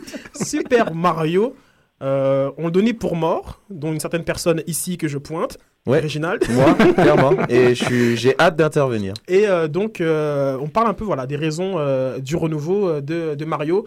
Qu'est-ce que t'en... 7 buts en 7 matchs depuis sa signature. Extrêmement impressionnant, il est dominant et, et je suis vraiment content pour lui. Il joue dans un club qui, depuis ses débuts, a qualifié de son club de cœur, même quand il était à l'Inter. Euh, ce qui a provoqué euh, genre, la frustration de beaucoup de fans de l'Inter, Il évidemment. n'est pas reconnu pour avoir les déclarations les plus judicieuses. Voilà, mais il a depuis le début, euh, c'est c'est quelqu'un qui a déclaré son amour pour euh, pour le Milan AC et là il joue vraiment pour le Milan AC. Il s'est senti désiré au mercato. Il a il est arrivé et puis honnêtement il, il m'impressionne. Là il est au top. Jean-Jo, Balibalo, là. Dis-nous dis un peu ce que t'en penses. Ballot, mon gars sûr. Franchement, c'est des gars, en fait, si tu veux, Ba- Balotelli, je le mets un peu dans la lignée des, euh, des attaquants comme Anelka, pas dans le sens où il a pas encore fait sa carrière, mais dans le sens où c'est des joueurs qui sont très affectifs. Ils marchent beaucoup à l'affect, donc euh, ils ont besoin de se sentir désirés. Et là, comme euh, l'a dit tout à l'heure, c'est un joueur qui est arrivé, on lui a donné, on va dire, euh, carte blanche, et donc il nous fait la saison qu'il est en train de nous faire. Maintenant, ce qui sera intéressant, c'est de voir Balotelli l'année prochaine, en début de saison, avec un nouveau défi, où là, on va, je pense que les pendules vont être remises à l'heure et on va repartir de zéro, où je pense d'ailleurs que le Milan AC va recruter aussi. Donc là, à ce moment-là, on verra. On verra. Mais, mais là, j'avais pas, j'avais vu des histoires qu'il est tombé en amour, donc là, Ah, euh, il a. tiens, c'est une piste qu'on n'a pas. C'est ça, il est tombé en amour, il est plus calme, il disait que je suis un peu plus calme, je suis prêt à, à prendre mes responsabilités. Il y a même une histoire où son ex, il y a peut-être une a un enfant avec son ex. Mais il avait une ex qui était à Napoli. Oui, mais justement, Bah elle, oui. elle a- elle a accouché d'une fille, mais il ne sait pas encore si c'est lui le père. Mais je sais pas si, si depuis ça a été, euh, ça a été réglé, cette histoire-là de paternité à la Jerry Springer, mais je, ça, ça, ça- ça- C'est- On est vraiment dans du soccer sans frontières, là. hein. c'est sans Non, mais on, on parle des raisons. On, parle des raisons. Donc, Tout à fait, non, mais donc, pourquoi c'est pas? un, un- ressenti- un équilibre. Un équilibre, euh, Ça va- vie, ça va mieux, quoi. Ça va mieux? Parce que le, le garçon a 22 ans quand même. En effet, qu'est-ce que tu en penses je pense qu'il est équilibré dans son pays, on l'aime. Euh, même si, même si, il y a le Milan AC, mais il y a aussi l'Italie qui, qui parle de lui tout le temps. Et il n'y a pas que des bêtises, il y a que du bien de lui en fait. Donc je pense que c'est comme. euh, Contrairement aux médias anglais qui, Voilà, qui, eux, sont très friands de ce genre de choses. Son gossip, faut le Et dire. ouais, voilà. Donc eux, ils mettaient vraiment de l'avant tous ces mauvais trucs. Alors que je sais pas s'il est plus calme à l'extérieur, mais bon, les, les médias italiens mettent moins de l'avant. Protégé? Bah, oui, parce que c'est quand même l'avenir de la squadra et c'est un joueur qui a, qui a montré, même on l'a vu à l'Euro, pendant l'hymne national, il pleurait.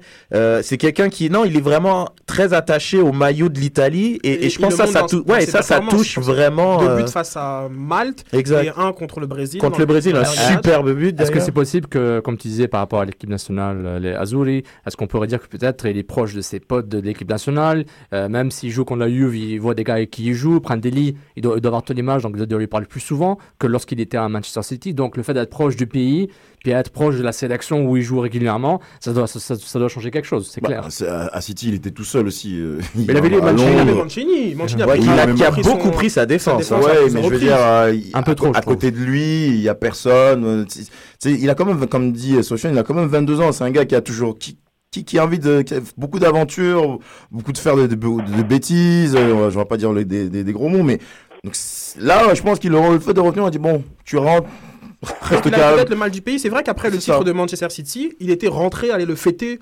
euh, en Italie. Mais ça. quand je dis rentré, mais comme dans l'heure qui suit. Ouais. Ouais, non. Euh, donc peut-être. Il avait euh, le mal du pays. Je pense que bon, lui. euh, Puis il y a un petit, y a un ça, truc vite fait, c'est aussi, il faut noter que euh, ils avaient des problèmes d'argent, le Milan AC, la vente de la vente de Zlatan et de Thiago Silva.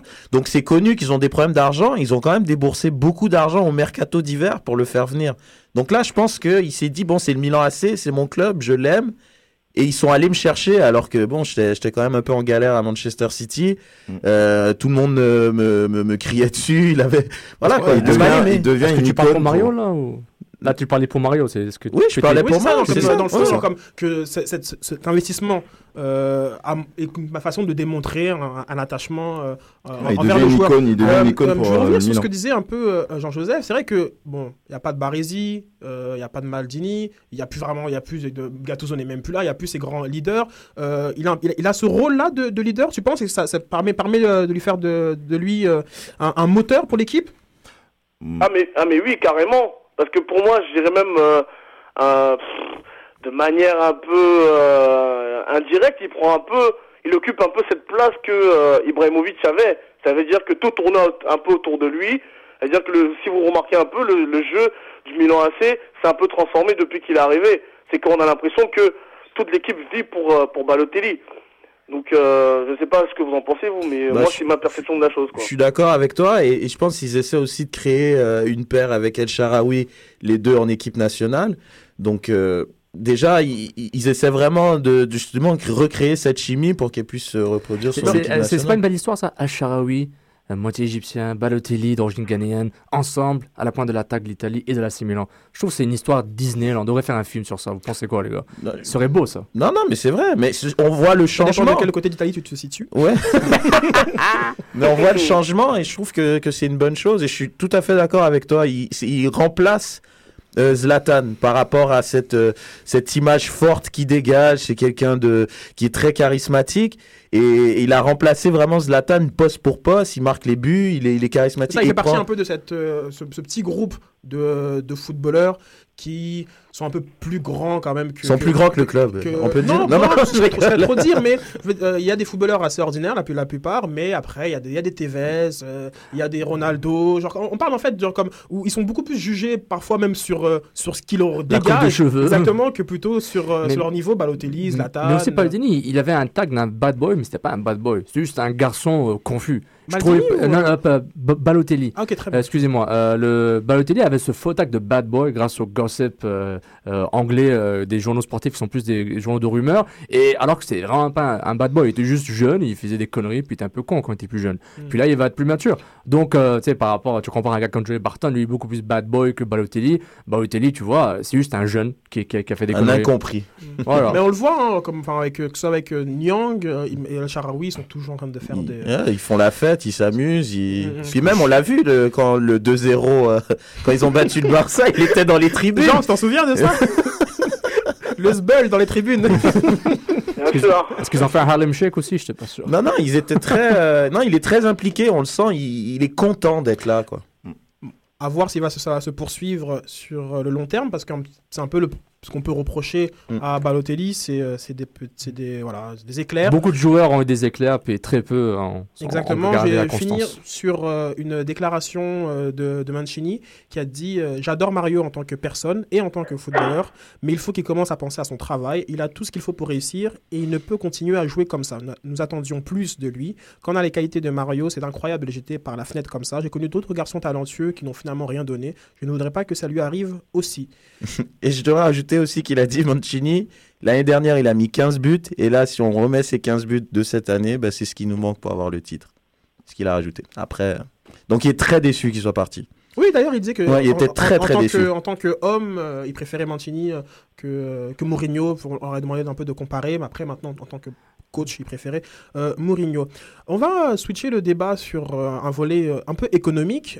Cette semaine, en France, a été annoncée une taxe de 75% pour les, les footballeurs. Bon, pour les, les- les personnes dont le revenu est supérieur à, à, à 1 million, il, il me semble. Ça touche principalement euh, les, acteurs et aussi les footballeurs. Donc euh, j'aimerais un peu parler de ce sujet parce qu'il y a aussi deux semaines, on avait un peu abordé le salary cap euh, en, En série B. en série B notamment. Donc l'argent dans, dans le football. Vous, euh, est-ce qu'une telle mesure euh, euh, vous choque Après tout, c'est tout à fait normal, ils en, ils en gagnent trop, il faut les prendre à 75%. Gu- Guillaume, je te sens vouloir intervenir. Vas-y, je te laisse. Je vais essayer de rester football. Mhm, mhm. On va parler que de football. Bah, la France, au niveau football, c'est un enfer fiscal. C'est pour un championnat majeur. Déjà qu'il n'était pas très attrayant au niveau des stades et tout ça. on s'est encore tiré une balle dans le pied. Après, c'est normal que on va adopter les mêmes mesures au niveau football qu'au niveau euh, La société en général. La société en général. Mais là, c'est sûr que ça va. C'est dommage parce qu'il y avait l'euro, la France, il y a les stades qui se construisaient. On se disait qu'il y C'est à allait l'Euro peut-être 2016. il allait peut-être avoir un truc un peu comme l'Allemagne, là, le même genre de progression, mais avec un truc comme ça, oublie ça, là. C'est pas bon pour euh, l'attraction des nouveaux joueurs, là, parce que ça va Jean, pénaliser les gros clubs, vu, en fait. vu de, vu de France, euh, comment cette taxe euh, fo- des, des footballeurs est perçue? Ben, pff, si vous voulez, il y a plusieurs, il y a des avis mitigés. Bon, ce que moi j'ai trouvé quand même un peu drôle, c'est de voir que les, euh, ce que j'appelle les beaufs du football, ceux euh, qui hier euh, disaient que les footballeurs gagnent trop d'argent, sont les mêmes aujourd'hui qui défendent justement le fait que qu'il faille euh, ne pas faire cette taxation, parce que c'est euh, pour eux et pour moi aussi, j'en fais partie. euh, je, je juge que ce, euh, cette approche nuirait un peu au football français. Parce que par exemple, quand on prend l'investissement qatari au PSG, certes, ils ont acheté le PSG, mais derrière, ils ont acheté tout, un- tout un patrimoine aussi, qui, qui est aussi négligé, malheureusement, par, par l'État français. Donc ça pourrait dissuader de l'investissement dans le football français, c'est ça? Mais, mais, mais bien sûr, parce que justement, regardez, on a un autre club, là, Monaco, qui, est, qui a été racheté par des Russes, qui l'année prochaine on, euh, vont euh, débourser pratiquement 200 millions pour recruter. Euh, c'est bien pour le championnat de France d'avoir euh, d'avoir des joueurs étrangers qui viennent euh, qui viennent d'ailleurs. Maintenant, le problème, moi, ce qui me fait rire, c'est que je pense que de de toute façon, ça n'ira pas jusqu'au bout. C'était une euh, c'était une annonce comme parmi tant d'autres avec ce gouvernement qu'on a depuis pratiquement quoi six mois, qui ne fait que faire de grandes déclarations, mais dans les faits, ça ne suit pas. Euh, pour moi, euh, sur le plan sportif, il est clair que si jamais euh, cette mesure est appliquée, pour moi, c'est déjà, quand je vois le niveau que je juge un peu moyen de la Ligue 1, euh, là, on va, on va se retrouver au même niveau que le championnat belge dans les, que dans les années 90. Hein. Euh, euh, voilà, J'aimerais peu, avoir euh, l'avis euh, de Réginald, celui dont le club est très bien géré. Je suis tout à fait d'accord avec les deux, nos deux intervenants. C'est, c'est, mais moi je dirais même que le, le- la qualité du championnat il est pauvre. Et en faisant quelque chose comme ça, je pense que ça l'handicaperait énormément parce que justement les investisseurs ils viendront pas. Et une autre ville euh, qui, disons, qui est comparable à Paris au niveau de pour, pour, pour, pour attirer des investisseurs, à part Monaco, il parlait de Bordeaux parce que justement Bordeaux par rapport au vin, Par rapport au vin, c'est une ville donc, donc, qui a une marque. euh, Exactement. Donc, ils voulaient vraiment attirer des investisseurs. Mais, mais là, avec la qualité du championnat qui est en train de, de proposer, et là, avec cette taxe qui va handicaper euh, les clubs riches, mais bon, le PSG, ils n'auront pas de problème avec Oui, cette taxe-là. La Prince a dit va payer. C'est ça.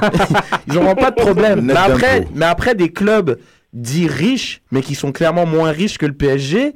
Tu penses à Lyon, Marseille Lyon, Marseille, Bordeaux, Rennes, ils n'auront pas vraiment les moyens de suivre et ça va creuser un plus gros écart qui est déjà en train de se creuser en ce moment. Mhm. Donc je pense que je pense c'est c'est vraiment c'est vraiment pas un bon truc Donc, honnêtement euh, là. la, une- la Ligue 1, se, bah, j'allais dire se tirer une balle dans le pied, c'est pas eux qui ont décidé là, donc euh, je ne dis pas ce que j'allais dire. ça, mais, À mais- mais mis à part de transférer tous les joueurs du top euh, 7 de Ligue 1 en Ligue euh, de Luxembourg pour hein, les, les paradis fiscaux, même en Russie, hein, pourquoi pas, euh, se joindre à des perdus tant qu'à y être, c'est que ça tue, je suis d'accord, ça tue la compétitivité de la Ligue.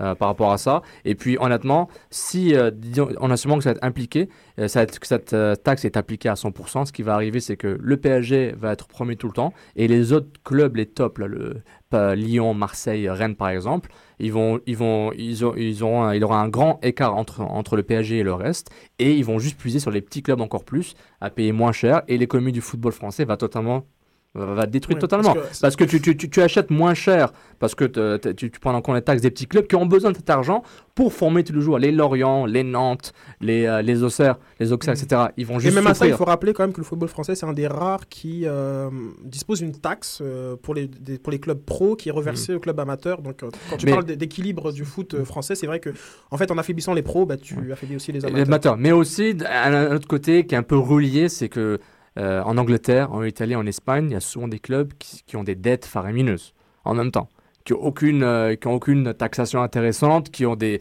qui ont, qui ont pas de DNCG assez, assez, assez forte. Donc quand on voit, on fait A plus B est égal à C, ben, on voit que peut-être la France est mieux gérée, mais le modèle allemand, comme avait dit Guillaume, est le oui, modèle à un suivre. modèle allemand qui est basé sur la billetterie. Et ça tue le momentum, je suis d'accord Mhm, que ça, ça mhm, tuerait le tout momentum fait. de l'Euro 2016. J'aimerais entendre l'avis euh, de, de Keke, parce qu'il faut quand même le rappeler qu'en 2012, Barça était le club avec la plus grosse masse salariale. Et oui, hein, quand les joueurs forts, il faut les payer. Alors, qu'est-ce que tu en penses de ça? Bah oui, euh, il faut les, ouais, mais il faut les Ah oui, payer. ouais, la populace pense aussi que Barça. Ouais, l'UNICEF hein, et tout, quoi. c'est l'UNICEF. Oui, mais, euh, mais le Barça aussi, c'est que il- il- il- l'investissement, il se fait depuis très très longtemps. Ils ont quand même 8, 10 joueurs qui sont issus du centre de formation. Donc, investir dans les jeunes qui, sont là depuis très très longtemps, à leurs yeux, c'est, sûr que si on dit, ouais, bah, Messi veut partir, ils vont tout faire pour que Messi, reste. Donc, s'il faut tout lui donner l'argent pour que lui reste et donner pas payer les autres, ils vont le faire. En France, euh, Monsieur Hollande veut bien faire, mais ça tue un sport que tout le monde aime. Bon, les Qataris vont forcément être premiers pendant encore 5, 6, 10 ans. Bon, on s'entend que si la taxe, elle reste encore longtemps, mais bon, euh, tout ça aussi, moi, il faut voir aussi, ça, ça, ça peut se faire, parce qu'en changement de gouvernement, cette taxe, elle va être forcément... Bon, euh, Moi, j'aimerais rappeler simplement que c'est une taxe qui est temporaire. Bon, on avait dit la même chose euh, avec l'impôt hein, quand, ils l'ont créé pendant la guerre euh, pour soutenir euh, l'effort. C'est une taxe qui, est, temporaire. Et lorsqu'on fait un rapide calcul, on s'aperçoit qu'elle rapporterait environ 80 millions au gouvernement. Donc, bon, voilà, c'est hein, pas, c'est, pas grand-chose. Et ce 80 millions, environ 40 euh, seraient payés par le PSG, notamment dû au salaire de Zlatan, de Thiago Silva, Mota, et, etc. Pour un cas très spécifique, celui de Lyon, ça représenterait 13 millions, soit deux fois moins que Gourcuff. et euh, donc, c'est un peu pour, pour euh, relativiser euh, comme l'impact. Mais 13 millions, c'est quand même. un- C'est un joueur. C'est un bon joueur, 13 Et, millions. et surtout pour Lyon, c'est c'est un club euh, qui, qui, qui- qui est, c'est c'est un club qui est, c'est c'est- c'est le, le, le- comment ça s'appelle, le- l'OL Holding Group est, est en bourse. Donc un club comme Lyon, ça fait encore plus mal. Le 13 millions le- a- a- Mais après c'est quand et avant bourse, c'est une grosse différence. L'OL a quand même le, dire le, le meilleur modèle économique euh, De français, France, ouais. genre comme avec l'OL qui arrive, le Stade des Lumières, genre comme une billetterie. Il y a un genre système comme- de billetterie comme, qui va euh, rentrer, euh, qui, quoi, justement- On parle de 50 000 personnes, je Mm. pense. Plus, Euh, Même plus. Plus me, souffle Guillaume. 10 billets, lui. Donc euh, peut-être qu'ils seront les plus armés. Moi je m'inquiète, un- je m'inquiète pour l'OM, hein, surtout. Genre comme euh, à, à plusieurs reprises, euh, euh, Madame Dreyfus a dit qu'elle souhaitait vendre. Je, genre comme, je sais pas si l'OM pourrait tenir face à un régime fiscal tel qui- qu'il Eh, est présenté par. Eh, C'est ça. Est-ce qu'ils peuvent, président est-ce qu'ils Hollande. peuvent justifier des hausses de prix dans une dans une région qui certes qui peut être qui a de l'argent, mais quand même euh, Marseille c'est pas nécessairement un hub économique euh, énorme. C'est pas Paris, c'est un centre économique euh, au grand en France, mais on- mais payer le même prix. tu Capitale payes- culturelle de l'Europe Ah, je savais pas. cette année. Ah ok. Ok. Un dernier mot, Jean-Jo, sur euh, la question? Eh, pff, moi, de toute façon, je suis convaincu que ça sera pas possible de le faire. Parce que tu as dit tout à l'heure que hum, il payait, euh, ça va représenter quoi, 80 millions, c'est ça Et euh, C'est pas déjà ce que sécu, le hein. football génère comme économie, euh, je veux dire avec les droits télé, il y a quand même une partie qui est quand même reversée dans les caisses de l'État. Alors, pour moi, euh, d'un point de vue euh, politique, parce que je suis quand même très axé politique, Ah. ce ne sont que des, ce ne sont que des mesures euh, symboliques. Genre, euh, c'est juste pour euh, faire comprendre aux Français qu'effectivement, que s'il y a un effort à faire, bah tout le monde le fera. Mais sauf que dans les faits, on sait très bien que l'effort, les clubs, les, les, le football en fait déjà. Parce que comme tu l'as dit tout à l'heure, justement, la plupart des bénéfices que font euh, le, foot- le football euh, professionnel est reversé dans les, dans les clubs amateurs. Donc pour moi, c'est un faux débat qui n'a même pas lieu d'être et qui de toute façon ne va pas aboutir. Très bien, voilà. On finira nos débats sur euh, cette évaluation de Jean-Jo. On essaiera la semaine prochaine d'avoir des vrais débats. Euh, on vous remercie, euh, les gars, euh, pour, pour cette belle émission. Je vais laisser Sofiane conclure, comme à l'habitude. Donc, on remercie tout le monde d'avoir écouté encore sans frontières. Vous pouvez toujours nous réécouter sur le site de Choc FM sur choc.fm, sur votre application Stitcher sur iPhone ou Android. Et bien sûr, le soccer continue tout le temps sur mountrollsoccer.com et le sans frontières sur afrocanlife.com. Restez à l'écoute de Choc FM pour votre agenda culturel, le Montréaline. À bientôt. Soccer sans frontières, l'alternative foot. Mesdames et messieurs, le festival hip-hop de Montréal est de retour du 28 mars au 1er avril. Au menu pour cette deuxième édition, Booba, Talib Kweli, Master Killer, Manu Militari, Pat Div, Corias, Soldier, Mauvais Act, Dirty Taz, Hip Hop Karaoke, le Couscous Comedy Show, Soirée Rap 17 Visitez le www.fhhmtl.com pour plus d'informations. La fin de semaine de Pâques, Montréal est 100% hip-hop. Vous venez d'arriver au Québec? Vous êtes résident permanent, travailleur temporaire ou étudiant étranger? Les 3 et 4 mai, venez visiter le Salon de l'immigration et de l'intégration au Québec, présenté par Desjardins, au Palais des Congrès de Montréal. Découvrez toutes les opportunités et les services offerts aux nouveaux arrivants en matière d'emploi, de formation, de vie en région, d'entrepreneuriat, ainsi qu'une foule de services adaptés à vos besoins. Au programme, plus de 150 exposants, des recruteurs, 20 conférences, 30 ateliers et un spectacle familial parmi d'autres animations, et ce, gratuitement. Informations et inscriptions aux ateliers sur www.salonimmigration.com.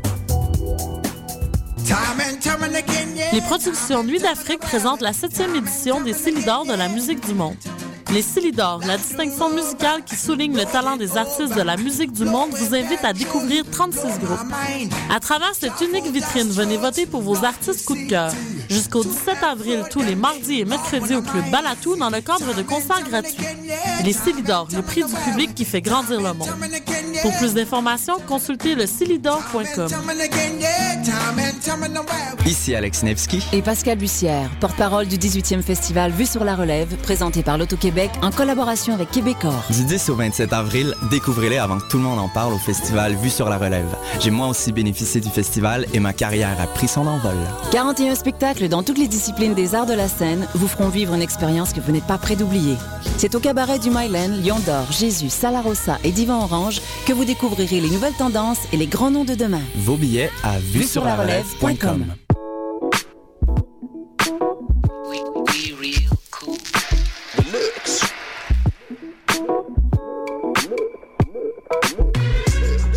Vous écoutez Choc FM, l'alternative urbaine.